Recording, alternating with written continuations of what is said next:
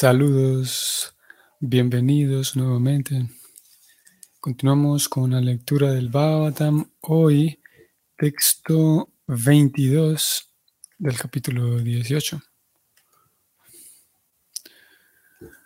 Om Namo.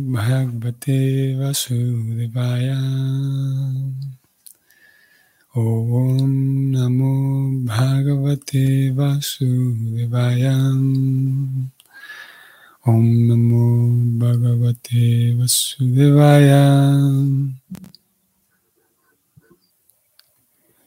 Yatra Nurakta Sahasaiva Vyapohya Dehadishu Sanganudham Brayanti Tat Paramaham Antyang Jasmin Ahim Supasama La traducción es la siguiente.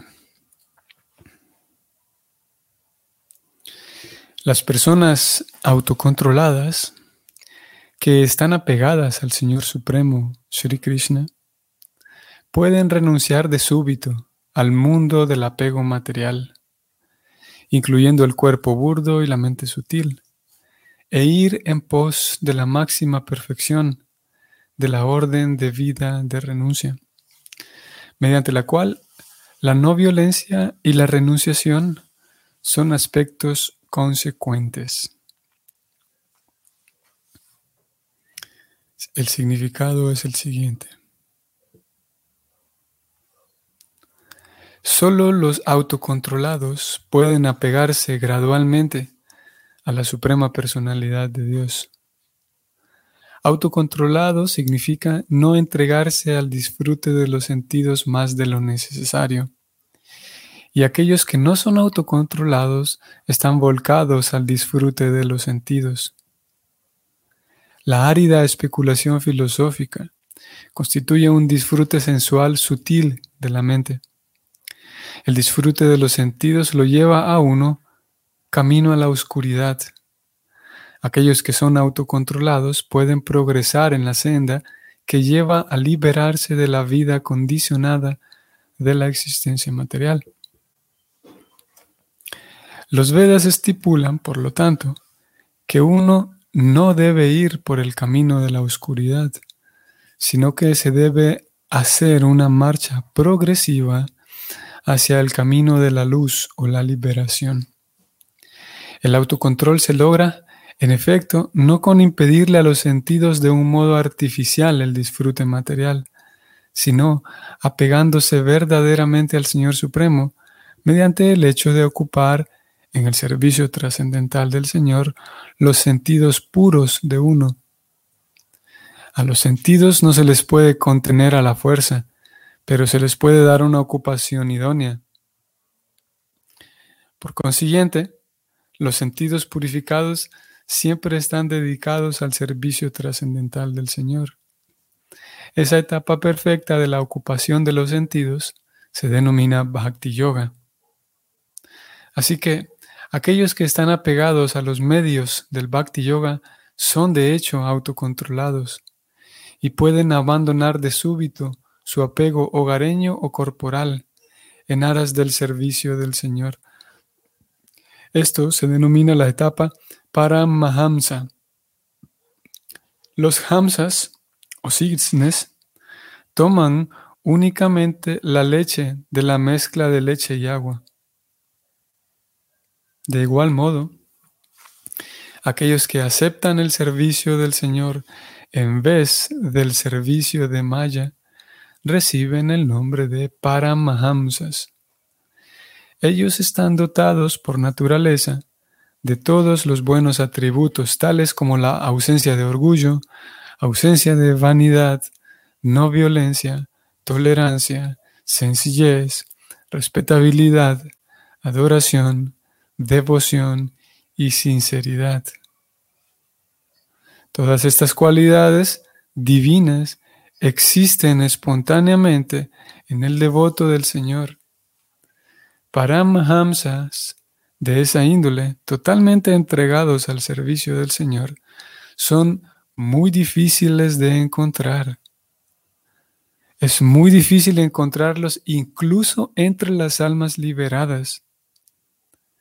Verdadera no violencia significa estar libre de la envidia. Hmm. En este mundo cada cual está envidioso de sus semejantes, pero un Paramahamsa perfecto, como está totalmente entregado al servicio del Señor, no tiene envidia en absoluto. Él ama a cada ser viviente en relación con el Señor Supremo. Verdadera renunciación significa depender de Dios de un modo absoluto. Cada ser viviente depende de algún otro, porque así estamos hechos.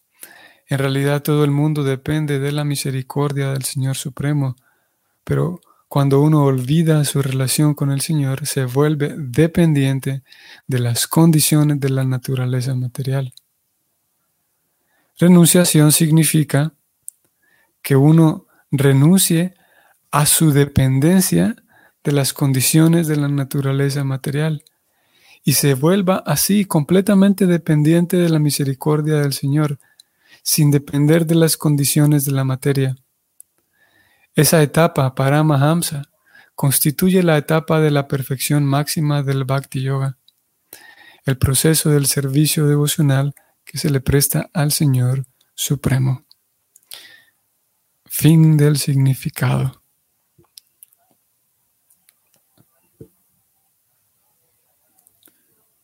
Vaya, tenemos aquí algunos cuantos temas que han sido muy interesantes. Preocupada ha hablado de, como ustedes notaron, del autocontrol, ya que el verso mismo describe, da una, una descripción breve, describe algunas características de las personas autocontroladas. Y preocupada en el significado, vamos a ir allá y subrayarlo para leerlo, definió qué es autocontrol. Eh, dijo, eh, eh, apuntó varias cosas aquí que son claves. Hace unos días también, debido a la pregunta de Jesús Matilde, ¿qué, es la ¿qué es la entrega? Aquí preocupada describe también la renunciación y que en un sentido podemos decir que es lo mismo.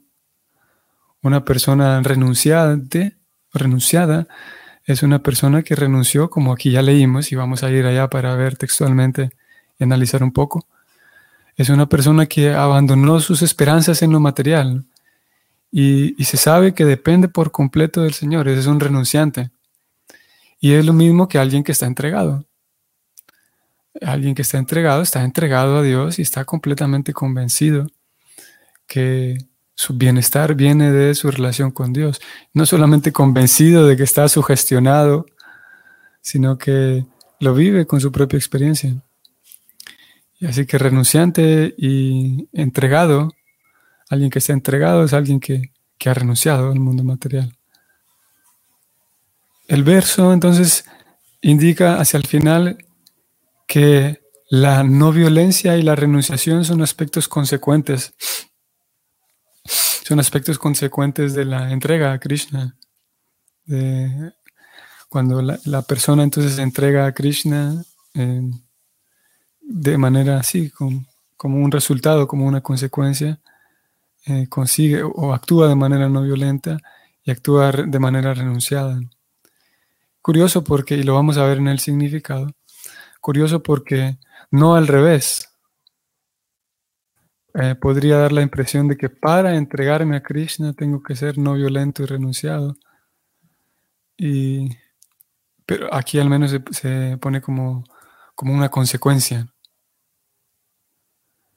Eh, porque obviamente, obviamente en el servicio devocional hay algunas, eh, alguna aptitud del devoto, algún cierto comportamiento que se espera que, el, estudiante tenga, que nosotros tengamos, como el respeto por los demás, la cordialidad y, cualidades que, son necesarias para una buena convivencia. Eh, sin embargo, eh, lo, que, lo, que, quiero decir es que ya que el verso está indicando aquí que es consecuencia la no violencia y la renunciación podría dar la impresión de que yo, entonces, bueno, aquí estoy, soy un devoto y puedo actuar de manera em, violenta hacia otros, porque en el verso se dijo que yo me voy a volver no violento hasta cuando me rinda a Krishna. Por lo tanto, mientras tanto puedo ser violento, puedo causar daño a otros. Y lo mismo con la renunciación. Como ahí se dijo en el verso, alguien podría concluir eh, de manera equivocada que, como en el verso se dijo de que uno se vuelve renunciado hasta cuando se entrega a Krishna, entonces yo sigo eh, realizando actividades eh, em, muy materialistas que, son dañinas para mi propia mente, porque hasta cuando me entregue a Krishna voy a actuar como renunciante. Y lo cierto es que en ambos casos, la no violencia y la renunciación, eh, de alguna manera sí es necesario partir de, algún punto. Eh, la cordialidad ya es un tipo de no violencia, no causar daño ni siquiera con las palabras a otros. Y la renunciación igual, ustedes sabrán que eh, como preocupada en el capítulo anterior, incluso hablamos tanto de Kali Yuga, hablamos por ahí un poco de, los requisitos que un estudiante necesita para iniciarse en, la vida devocional del Bhakti. Así que sí se pide una pequeña cuota de renunciación y de no violencia para, para que el estudiante entonces pueda transitar bien. Sin embargo, en sí, si encontramos a una persona que, que esté muy, digamos, que esté muy desapegada de las cosas y de la vida material, y encontremos a una persona que sea bastante libre de la violencia, en sí esas dos cualidades, si alguien se centra en cultivarlas muy bien, eso no garantiza que va a encontrar amor por Dios.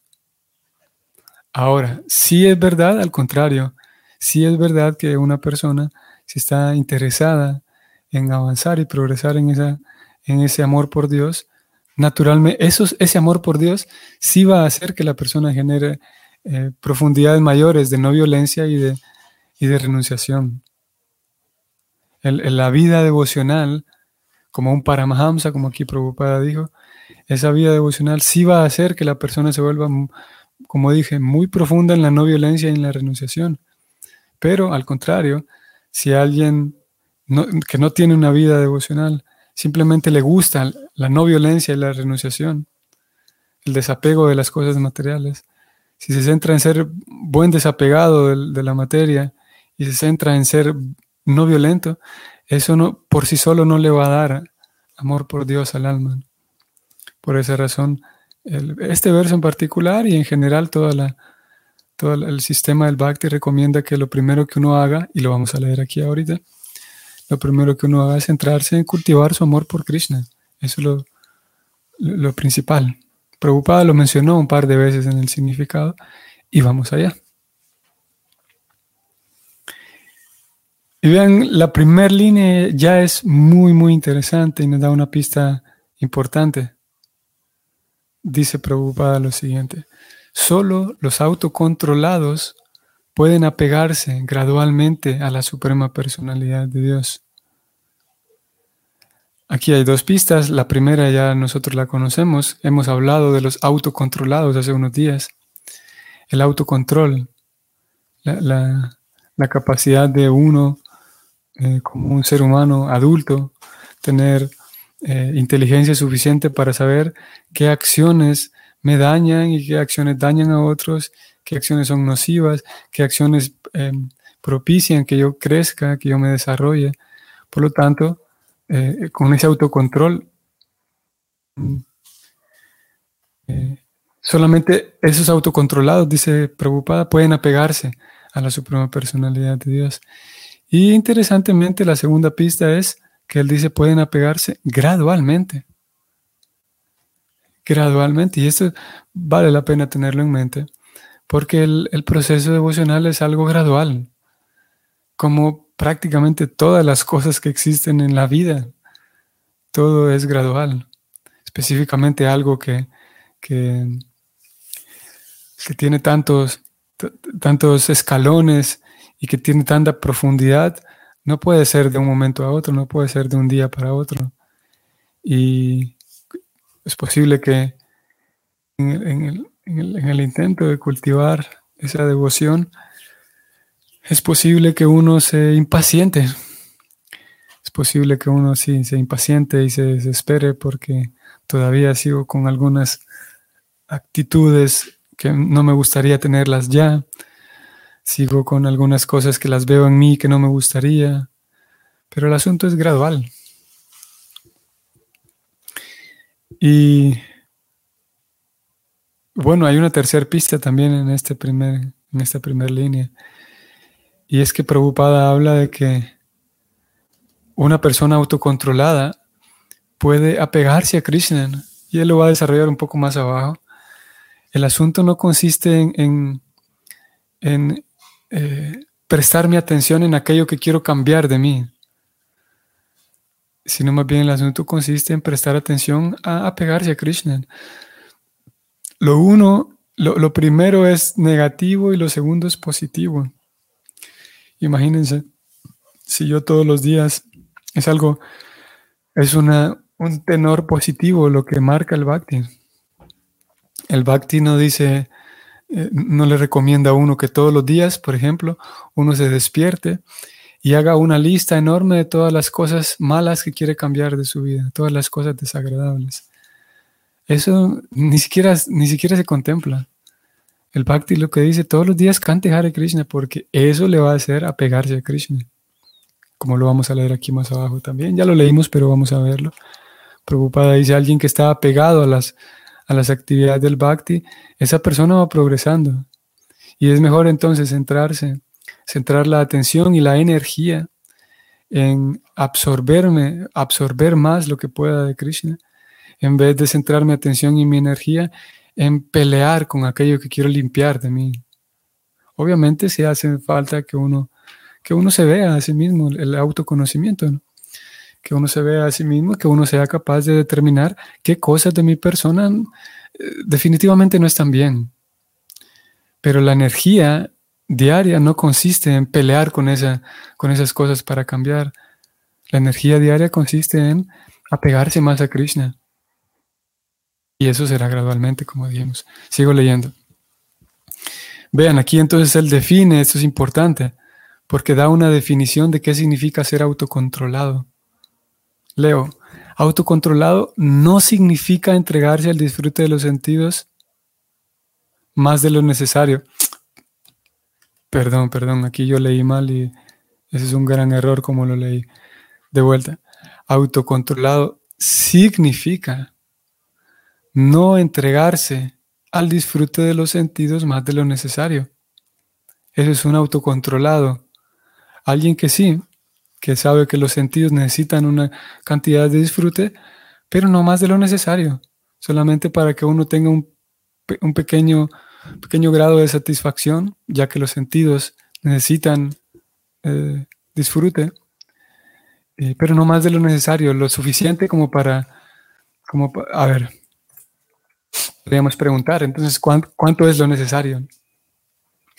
Y es que, por ejemplo, en, nuestras comidas, en nuestro alimento, uno podría intentar ser autocontrolado y comer todo, por ejemplo, sin azúcar, sin sal, comer todo simplemente hervido. Y lo cierto es que eso se puede hacer, ¿no? Habrá personas quienes, quienes lo hagan, habrá Vaishnavas quienes lo hagan.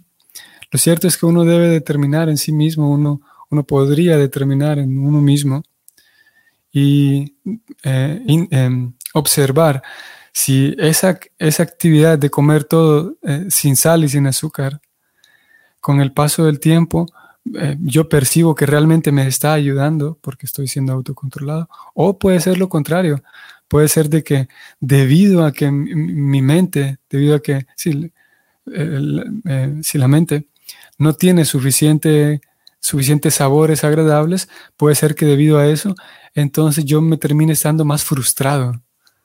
Y eso cada persona deberá determinarlo. Eh, después de, una ausencia de sabores agradables, posiblemente yo lo que genere es más frustración y esté más, más irritable. Y uno, eso es por un lado, o uno podría ir al otro extremo de perder el control, como aquí Prabhupada dijo, el autocontrolado es quien satisface sus sentidos, pero no más de lo necesario, uno podría ir a comer todo en, en cada comida, por ejemplo, y en cada momento que voy a comer, comer únicamente por el placer de que me genera esto en la lengua. Y uno puede nuevamente ahí determinar si todo lo que como es pensando únicamente en el placer, eh, cuán sabroso está esto y esto y esto, posiblemente y seguramente con el paso del tiempo uno puede observar en sí mismo que eso le va a generar más agitación mental.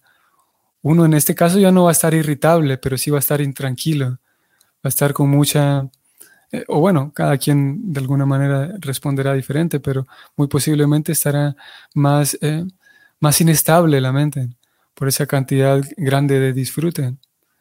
Y entonces, en el punto, en, el tema de las comidas, uno puede, y todos sabemos que hay alimentos que tal vez no son sabrosos, pero son saludables. Hay alimentos, por ejemplo, que, con el caso del agua, el agua, uno no es que bebe un vaso de agua y no es lo mismo beber un vaso de agua que beber un vaso de jugo completamente muy bien azucarado en su punto pero sabemos que el beber agua es tan saludable, es tan necesario, y estar saludable me permite a mí tener mejor claridad mental. Por lo tanto, el autocontrol también incluye el consumir alimentos que, ok, no es que me den tanto placer, pero me ayudan a mantener la salud. Otros alimentos, pues, los sabores amargos, por ejemplo, eh, en fin, podemos hablar de, esa, parte práctica de la alimentación y otras actividades también en cuanto al disfrute de los sentidos. Eh, el comer a ciertas horas, por ejemplo, el, ser regulado en el, es mucho mejor también. Cada quien sabe cómo lleva su vida y, lo intenta llevar de la mejor manera. Eh, en fin, entonces podemos eso, el, medir y, tratar de, eh, monitorear en qué medida yo necesito una cierta cantidad de disfrute una cierta cantidad de recreación, por ejemplo. Nosotros todos necesitamos una cantidad de recreación. Y creo que, vamos a ver, todos lo sabemos, pero vamos a ir allá brevemente, capítulo 6 de la Bhagavad Gita, 6.17. Y vean el texto 15 lo que dice. Practicando así un control constante del cuerpo, la mente y las actividades, el místico trascendentalista con la mente regulada llega al reino de Dios, la morada de Krishna, mediante el cese de la existencia material. Texto 16. No hay ninguna posibilidad de convertirse en yogi o arjuna si se come demasiado o se come muy poco, ni si se duerme demasiado o no se duerme lo suficiente. Aquí Krishna dice, no hay posibilidad de hacer yoga. Nosotros estamos haciendo bhakti yoga. Si alguien duerme, porque alguien podría decir, bueno, es que yo quiero ser autocontrolado, no, no voy a, eh, no voy a eh, comer mucho. Y en ese intento puede ser que termine comiendo menos de lo que su cuerpo necesita. Por lo tanto, no hay una medida estandarizada para todos. Aquí queda ya el trabajo eh, individual de cada persona que, como dijimos, que monitoree, que se observe a sí misma. Algunos necesitarán comer más, algunos necesitarán comer menos, dormir más, etc. Trabajar más, trabajar menos. Aquí donde, donde toca el trabajo de observación. Y el texto 17 dice así. Aquel que es regulado en sus hábitos de comer, dormir, recrearse y trabajar, puede mitigar todos los sufrimientos materiales mediante la práctica del yoga. Eh, Krishna aquí habla entonces del comer, el dormir, el recrearse y trabajar. El recrearse, todos necesitamos una cantidad de recreación.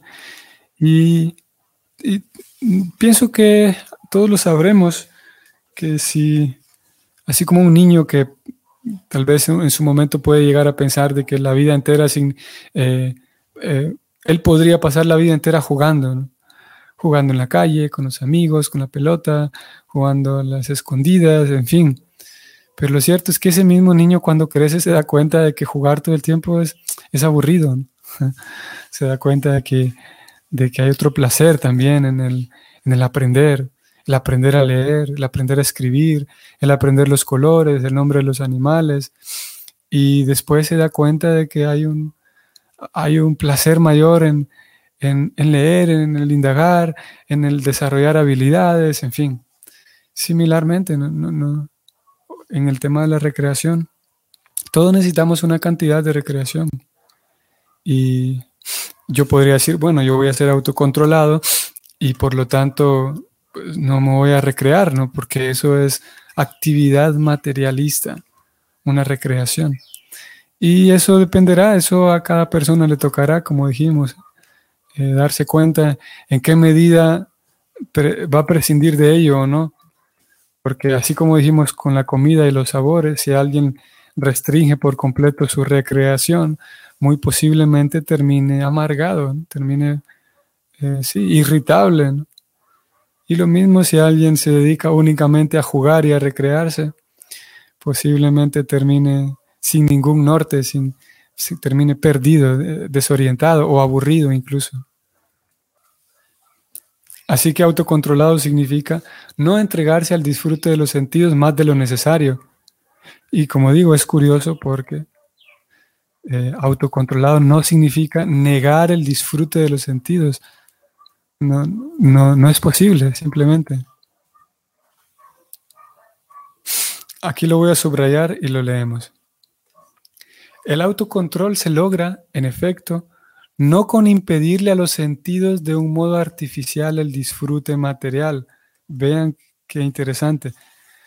El autocontrol se logra, en efecto, no con impedirle a los sentidos de un modo artificial el disfrute material, sino apegándose verdaderamente al Señor Supremo mediante el hecho de ocuparse en el servicio devocional. Así que como dijimos. Alguien podría decir, bueno, yo entendí que hay que ser autocontrolado, los libros así lo dicen, por lo tanto, entonces voy a restringir toda cantidad y todo tipo de disfrute de mis sentidos. Pero aquí Prabhupada está diciendo que no, si alguien así lo entendió, está equivocado. Lo leo nuevamente. El autocontrol se logra no con impedirle a los sentidos de un modo artificial el disfrute material, sino más bien apegándose verdaderamente al servicio del Señor. Como dijimos al inicio, este asunto consiste en apegarse más a Krishna, desarrollar un gusto por actividades que tengan que ver con, con Krishna.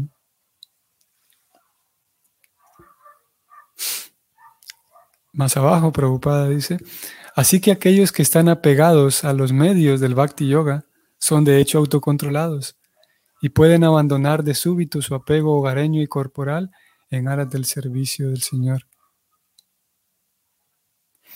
Aquellos que están apegados a los medios del Bhakti Yoga. Interesante. Aquellos que, encuentran un gusto por las actividades, los medios del Bhakti Yoga, como escuchar acerca de Krishna, leer acerca de la filosofía de Krishna. hay tantas actividades relacionadas con, con la vida devocional y uno puede encontrar si hay alguna o algunas que, a uno le parecen eh, más satisfactorias o que a uno le parecen más, más agradables, ahí está el secreto. Uno puede encontrar esa o esas actividades, esos medios del Bhakti Yoga y agarrarse fuerte a ellos, apegarse fuerte a ellos. Tratar de, encontrar la forma para, para sumergirse muy bien en, en esa actividad del Bhakti Yoga, porque eso le permitirá entonces eh, a uno eh, como dijo Prabhupada al inicio, apegarse gradualmente a Krishna. Y claro, con el paso del tiempo, entonces uno va identificando de sí mismo qué cosas puede cambiar y, bueno, hace su trabajo en ello, en esa, en esa dirección. Pero principalmente el asunto consiste en apegarse a Krishna. Ok, vamos a detenernos aquí. Pienso yo y siento yo que el asunto del autocontrol, el apego, es, puede hacer surgir tantas interrogantes y hay muchas otras cosas por considerar aquí que pienso que con los textos siguientes tal vez eh, eh, seguiremos hablando del tema. Pero por ahora creo que algunas cosas que dijimos pueden resultar útiles y pueden resultar interesantes. Aunque como digo, sé que hay otras otras consideraciones en relación a todo esto. Que tengan entonces ustedes un bonito sábado, un día agradable y nos vemos mañana. Hare Krishna.